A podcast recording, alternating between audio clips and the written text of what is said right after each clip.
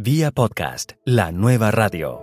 En el capítulo 79 de Vía Podcast hace dos semanas, les hablé sobre por qué usar un podcast en su estrategia de marketing digital o marketing de contenidos. En este les voy a contar cómo. Hola, ¿qué tal? Aquí Melvin Rivera Velázquez con consejos para crear un podcast exitoso. Vía podcast. Vía podcast. Vía podcast es la nueva radio. El podcast es una herramienta de comunicación de vanguardia. Atraviesa el ruido que rodea a tu público objetivo. Te permite llegar a tus clientes actuales o potenciales en cualquier momento y en cualquier lugar. Los podcasts son el nuevo medio, la nueva radio. Jason Demers, fundador y CEO de Audience Bloom, dijo recientemente en la revista Forbes, las pantallas se han vuelto agotadoras para muchos usuarios y los podcasts representan una alternativa refrescante. En lugar de usar sus ojos, usan los oídos. Hay silencios, pausas y auténticas voces humanas en lugar de palabras e imágenes en una pantalla. 15 años atrás la pregunta era si una empresa debía tener presencia en la Internet. 10 años atrás si debía tener un blog y hoy día es ¿Debemos tener un podcast? Diariamente, más empresas utilizan el podcasting como un medio para fortalecer la marca. En España, recientemente el banco BBVA lanzó una red de podcasts, pero no son los únicos. Antes de eso, en Estados Unidos, eBay publicó el podcast Open for Business en su primera serie de seis capítulos. Ofrecieron a propietarios de pequeñas empresas consejos de empresarios exitosos, incluyendo cómo comenzar a promocionar una nueva marca. El podcast de eBay le conectó con los oyentes proyectando la imagen de que eBay es una plataforma para aspirantes que quieren convertirse en empresarios. General Electric creó la popular serie de podcast The Message. Uno de sus capítulos tuvo más de un millón de descargas su podcast no empujaba a los oyentes a comprar productos de General Electric, pero los proyectó como un líder en tecnología. Sin embargo, todavía existen muchas corporaciones y muchos emprendedores que no entienden el medio. Voy a ampliar lo que dije en el podcast anterior, ¿por qué usar un podcast?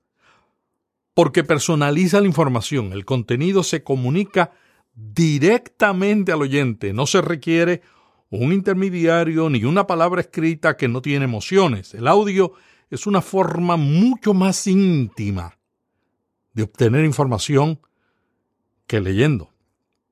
También porque son fáciles de consumir. Una vez que logras que el oyente se suscriba al feed de tu podcast, este le va a llegar se descargará automáticamente en su dispositivo móvil, teléfono inteligente y pronto, pronto, en el automóvil y en el altavoz inteligente que ya está en muchas cocinas, en muchas salas y en muchas habitaciones.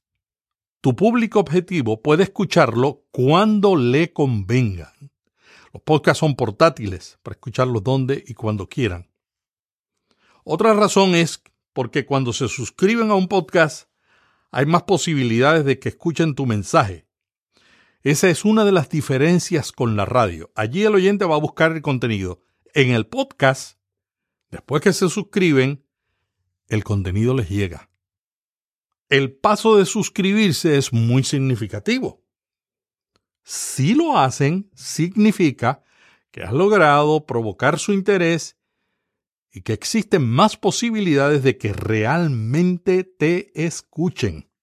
Por otro lado, al suscribirse no tienen que ir al sitio corporativo, a tu web, para buscar el contenido.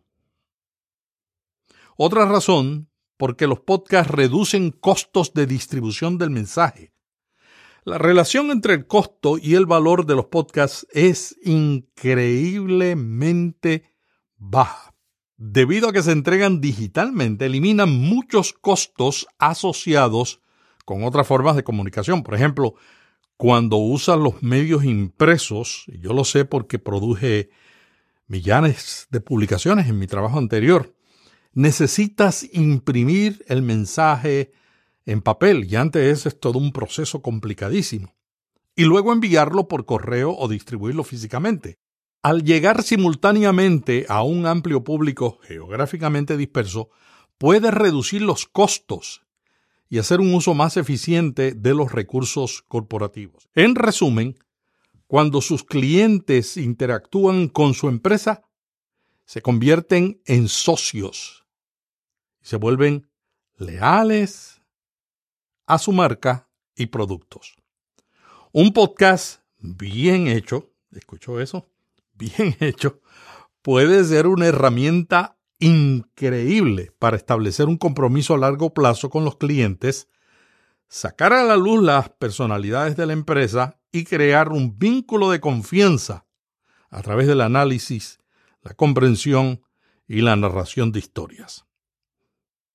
¿Qué hace un podcast por una empresa? Yo he llegado a la conclusión que la humaniza, le da credibilidad y autoridad y le ayuda a crear comunidad y a establecer relaciones personales con los clientes. Sin embargo, el reto en el podcasting corporativo es que hay que proveerles un contenido sonoro que añada valor. En la radio, si el contenido no entretiene o informa, cambiamos de emisora. En el podcasting, si el contenido no resuelve un problema o lleva al oyente a lugares inesperados por medio de una historia, éste deja de escucharlo con frecuencia y al cabo de un tiempo cancela la suscripción. Para aprovechar bien el uso de un podcast, el productor tiene que entender la importancia del contenido y la presentación profesional del mismo. ¡Hey! Vamos a hacer una breve pausa. Será breve, te lo prometo. Si algo ya sabes es que el mundo del podcasting está cambiando diariamente. Y si está cambiando diariamente, necesitas estar informado diariamente. Por eso yo creé el boletín Notipod Hoy, donde envío todos los días de lunes a viernes información sobre las tendencias del podcasting. Y también creé un podcast con el mismo nombre, Notipod Hoy, donde en cinco minutos resumo las esenciales. El boletín impreso tiene más contenido que el del audio.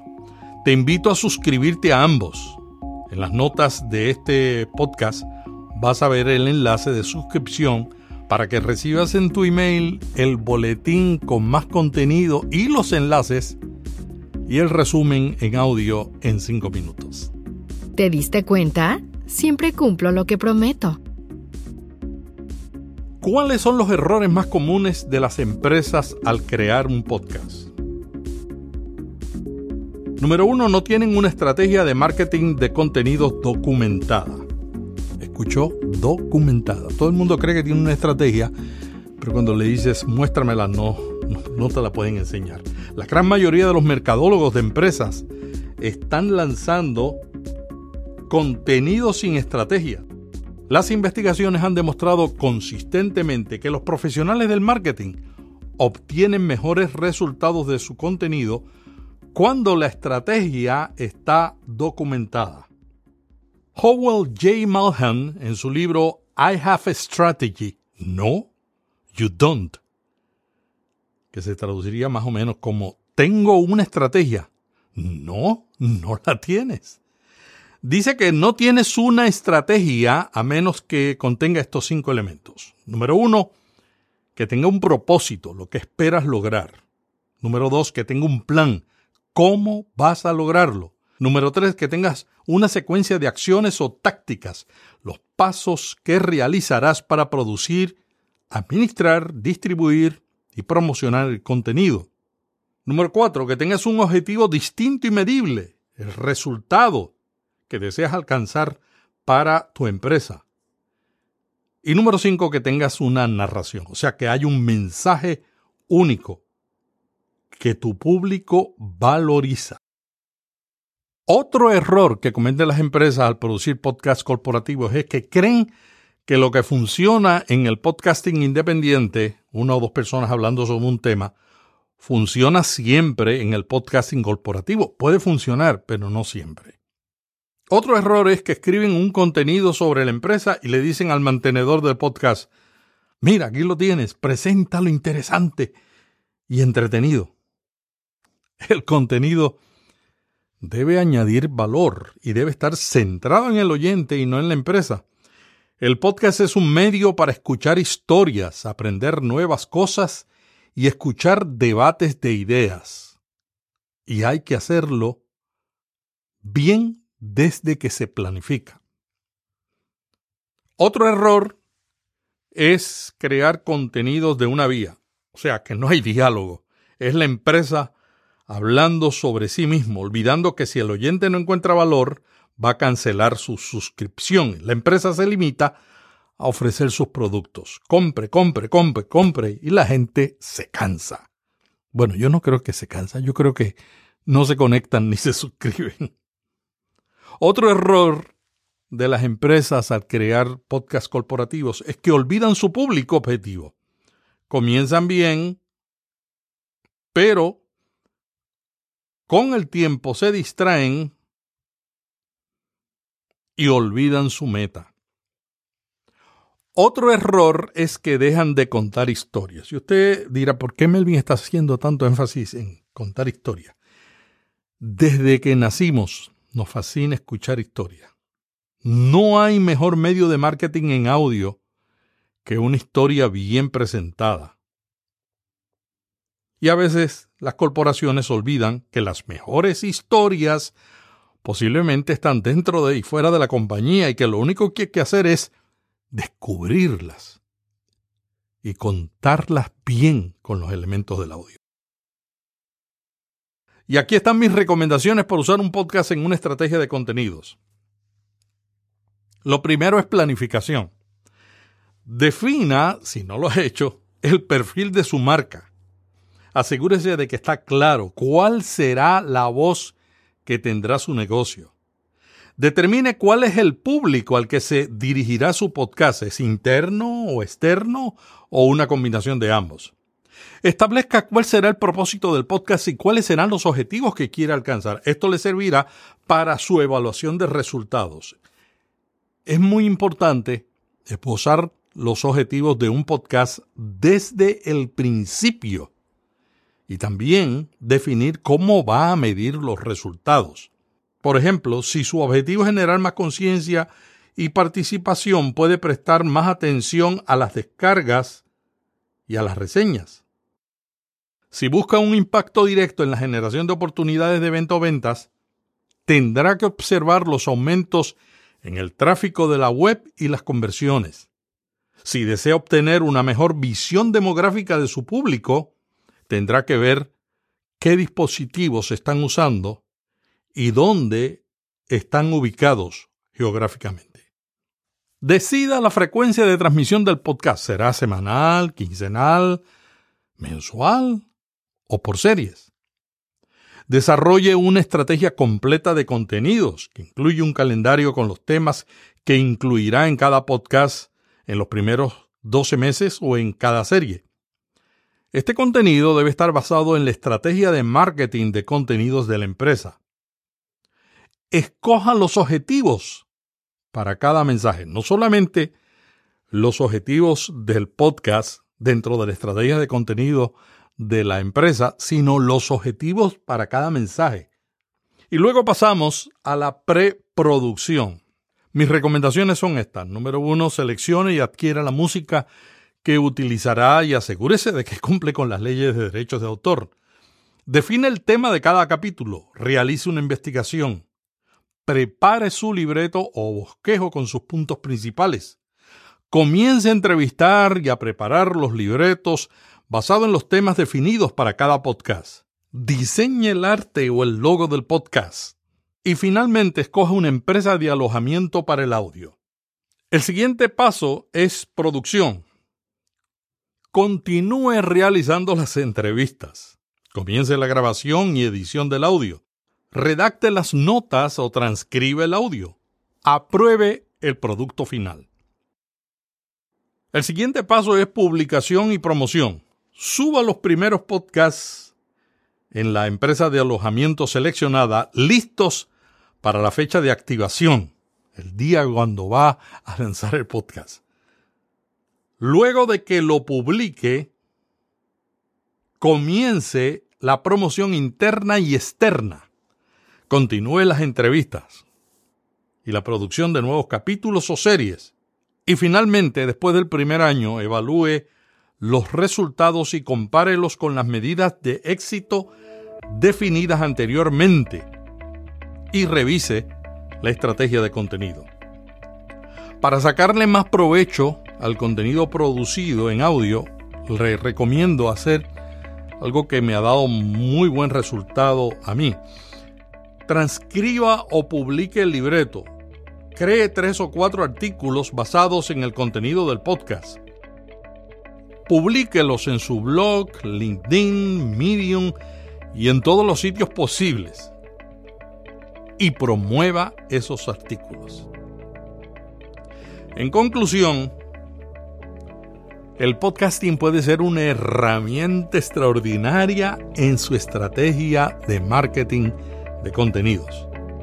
Lo primero que tiene que hacer es evaluar si los podcasts son la plataforma adecuada para alcanzar sus objetivos comerciales. Aunque son más baratos que el video, crear podcasts de calidad, como usted puede ver con estos pasos que les he compartido, requiere una inversión. Probablemente un buen podcast toma más tiempo que crear un contenido escrito para un blog. Así que es importante evaluar antes de comenzar un podcast. Pregúntese, ¿me conviene? ¿Es el medio que me ayudará a lograr mis objetivos? Los pasos que le expliqué aquí requieren conocimientos técnicos y estratégicos usted puede darle la responsabilidad de producción a su equipo de comunicaciones y marketing o contratar a un experto que le haga todas estas funciones basado en su estrategia de marca y marketing de contenidos. En Vía Podcast estamos produciendo ya un podcast para una organización externa. Contáctenos si necesita nuestra ayuda para la definición de su estrategia y capacitación de su equipo o para la creación de su podcast corporativo. Puede escribirme a contacto arroba.